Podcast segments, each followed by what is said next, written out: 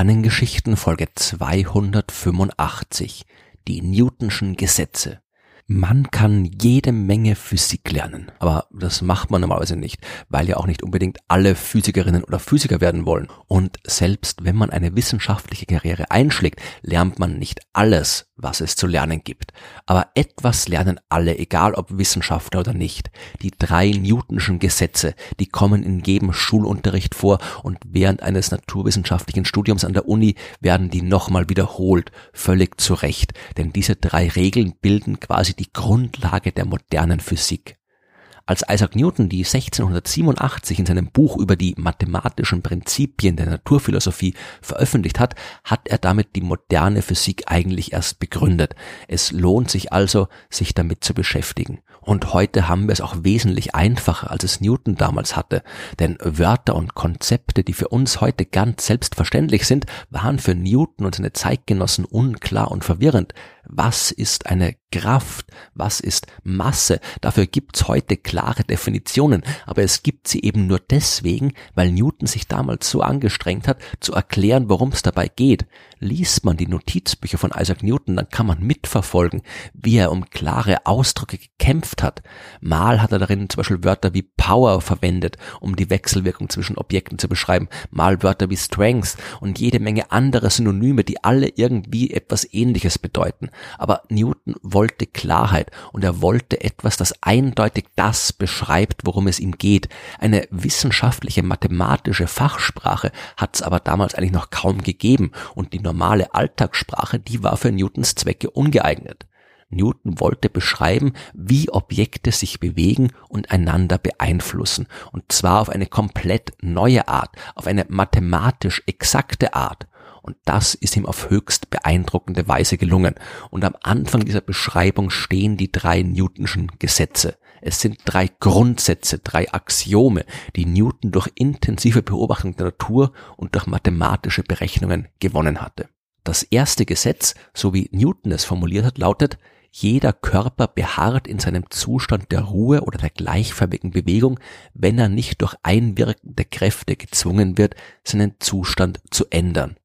Oder etwas einfacher ausgedrückt, ein Objekt, das sich nicht bewegt, wird sich auch nicht bewegen, solange man keine Kraft auf es ausübt. Und ein Objekt, das sich bewegt, wird sich weiterhin bewegen, solange man keine Kraft auf es ausübt.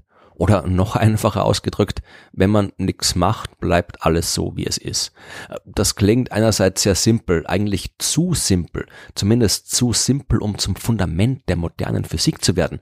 Es klingt auch irgendwie logisch, wenn da zum Beispiel irgendwo ein Ball rumliegt, dann wird der so lange weiter irgendwo rumliegen, solange ich keine Kraft auf ihn ausübe, zum Beispiel indem ich mit dem Fuß dagegen trete.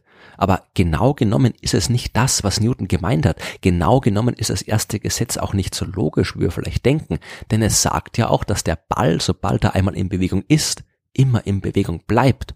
Und das tut ein Ball normalerweise nicht. Kein Objekt, das wir aus dem Alltag kennen, bleibt immer in Bewegung. Alles, was wir anstupsen, fortwerfen, schieben oder sonst irgendwie bewegen, kommt irgendwann wieder zur Ruhe aber das liegt nur daran, dass wir hier ein paar Kräfte übersehen. Der Ball, der über dem Boden rollt, spürt ja eine Kraft. Er spürt die Reibungskraft mit dem Boden. Er spürt den Widerstand der Luft und all diese Kräfte wirken auf ihn und bremsen ihn ab. Würde sich der Ball aber im Vakuum des Weltalls befinden, fernab von allen anderen Objekten, die ihn irgendwie beeinflussen können, dann würde er sich immer weiter bewegen, ohne je stehen zu bleiben. Das zweite Newtonsche Gesetz, das beschäftigt sich jetzt genau damit, was passiert, wenn eine Kraft wirkt. Es lautet in der ursprünglichen Fassung, die Änderung der Bewegung ist der Einwirkung der bewegenden Kraft proportional und geschieht nach der Richtung derjenigen geraden Linie, nach welcher jene Kraft wirkt. Klingt auch wieder ein bisschen verworren, aber Newton beschreibt damit, wie genau ein Körper seine Bewegung verändert, wenn eine Kraft auf ihn wirkt. Mit Änderung der Bewegung meint Newton das, was wir heute als Veränderung des Impuls bezeichnen würden.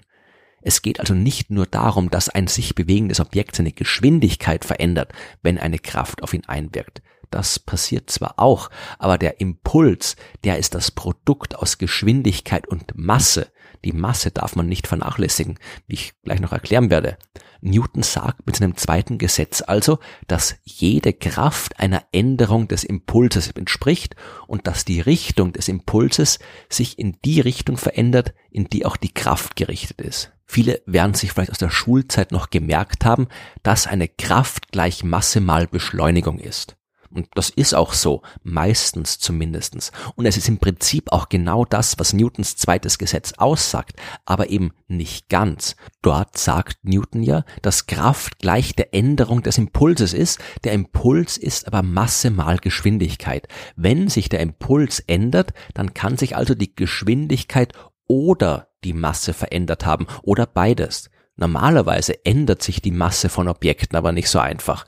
Wenn ich gegen einen Fußball trete, dann bleibt die Masse des Fußballs gleich. Wir können die Veränderung der Masse also ignorieren und müssen uns nur um die Änderung der Geschwindigkeit kümmern. Die Veränderung der Geschwindigkeit, die ist jetzt aber nichts anderes als die Beschleunigung. Und deswegen ist die Kraft, die auf den Fußball wirkt, gleich Masse mal der Beschleunigung. Und der Ball beschleunigt in die Richtung, in der auch die Kraft wirkt. Das ist das, was Newtons zweites Gesetz sagt. Sollten wir aber keine Fußbälle betrachten, sondern zum Beispiel Raketen, dann müssen wir auf jeden Fall Newtons ursprüngliche Formel benutzen. Denn wenn eine Rakete ins Weltall fliegt und dabei Unmengen an Treibstoff verbrennt, dann ändert sich ihre Masse durchaus sehr stark. Wenn wir in diesem Fall die Kräfte verstehen wollen, dann müssen wir nicht nur die Veränderung der Geschwindigkeit berücksichtigen, sondern auch die Veränderung der Masse. Man kann die Bedeutung des zweiten Newtonschen Gesetzes für die Physik kaum überschätzen. Man braucht es immer dann, wenn sich irgendwo irgendwas bewegt und das ist quasi ständig der Fall. Und selbst wenn sich irgendwann mal nichts bewegt, wirken doch im Allgemeinen irgendwelche Kräfte und auch dann braucht man diese Formel, die deswegen auch die Grundgleichung der Mechanik genannt wird. Bleibt jetzt noch Newtons drittes Gesetz. Zu jeder Kraft gibt es eine gleich große Gegenkraft. Aktion ist gleich Reaktion. So lautet zumindest eine oft verwendete Formulierung, die aber ein wenig irreführend ist, so wie das gesamte dritte Gesetz ein bisschen verwirrender und schwerer zu verstehen ist wie die ersten beiden. Newton selbst hat es damals so formuliert. Die Wirkung ist stets der Gegenwirkung entgegengesetzt gleich oder die Wirkungen zweier Körper aufeinander sind stets gleich und von entgegengesetzter Richtung. Noch besser ist allerdings eine modernere Version. Kräfte treten immer paarweise auf. Übt ein Körper A auf einen Körper B eine Kraft aus, so wirkt eine gleich große, aber entgegengerichtete Kraft von Körper B auf Körper A. Kräfte treten immer paarweise auf. Das ist es, worum es hier geht. Newton sagt, dass Kräfte immer das Resultat der Wechselwirkung zwischen mindestens zwei Objekten sind. Er selbst hat das so formuliert. Wenn man mit dem Finger auf einen Stein drückt, dann wird der Finger selbst immer auch vom Stein gepresst. Man kann es vielleicht mit Abständen vergleichen. Einen Abstand gibt es immer zwischen zwei Punkten. Der Abstand zwischen Punkt A und B ist genauso groß, aber entgegengerichtet dem Abstand zwischen Punkt B und A. Einen Abstand zwischen einem einzelnen Punkt, das macht keinen Sinn. Und genauso macht es laut Newton keinen Sinn, wenn man eine Kraft betrachtet, wo nur ein Objekt beteiligt ist. Es braucht immer zwei Objekte. Kräfte treten immer paarweise auf. Etwas verwirrend ist es auch, dass bei der Beschreibung des dritten Gesetzes oft die Begriffe Aktion und Reaktion verwendet werden. Das klingt so, als wäre die eine Kraft die Ursache, aus der die zweite Kraft folgt. In Newtons Beispiel wäre das so, als würde der Stein gegen den Finger drücken, weil und nachdem ich mit dem Finger auf den Stein gedrückt habe. Aber das ist nicht so. Die zweite Kraft ist keine Reaktion auf die erste Kraft. Man sollte das mit Aktion und Reaktion am besten ganz vermeiden und nur von Kraft 1 und Kraft 2 sprechen. Auch das mit der gleich großen Kraft ist oft verwirrend. Stellen wir uns ein Auto vor, das mit hoher Geschwindigkeit auf der Straße langfährt und eine Fliege, die auf die Windschutzscheibe des Autos prallt. Das Auto trifft die Fliege, die Fliege trifft das Auto. Das Auto übt eine Kraft 1 auf die Fliege aus, die Fliege eine gleich große, aber entgegengesetzte Kraft 2 auf das Auto. Trotzdem fährt das Auto ungestört weiter, die Fliege landet dafür zermatscht auf der Windschutzscheibe. Wie kommt das, wenn die Kräfte doch gleich groß sind? Die Kräfte, die sind tatsächlich gleich groß, aber nicht die Beschleunigung, die von dieser Kraft verursacht wird, denn da kommt wieder Newtons zweites Gesetz ins Spiel. Kraft ist Masse mal Beschleunigung, wenn wir jetzt bei der vereinfachten Version bleiben. Oder andersherum, Beschleunigung ist Kraft geteilt durch Masse. Je geringer die Masse, desto größer ist die Beschleunigung, die ein Objekt erfährt. Und weil die Masse einer Fliege deutlich geringer ist als die Masse des Autos, wird die Fliege so stark beschleunigt, dass sie komplett zerquetscht wird, während das Auto nur eine komplett vernachlässigbare Beschleunigung erfährt. Beim verwirrenden dritten Gesetz ist es am besten, wenn man sich von der alten Newtonschen Formulierung ganz verabschiedet und die modernen Begriffe verwendet den der Impulserhaltung zum Beispiel. In einem abgeschlossenen System muss der gesamte Impuls immer erhalten bleiben. Jede Kraft ist ja, wie das zweite Gesetz sagt, eine Änderung des Impulses.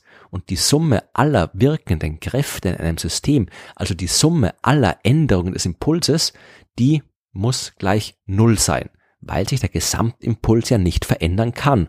Und wenn der Gesamtimpuls gleich bleiben muss, wenn die Summe aller Impulsänderungen gleich Null sein muss, dann muss es für jede wirkende Kraft eine gleich große entgegenwirkende Kraft geben.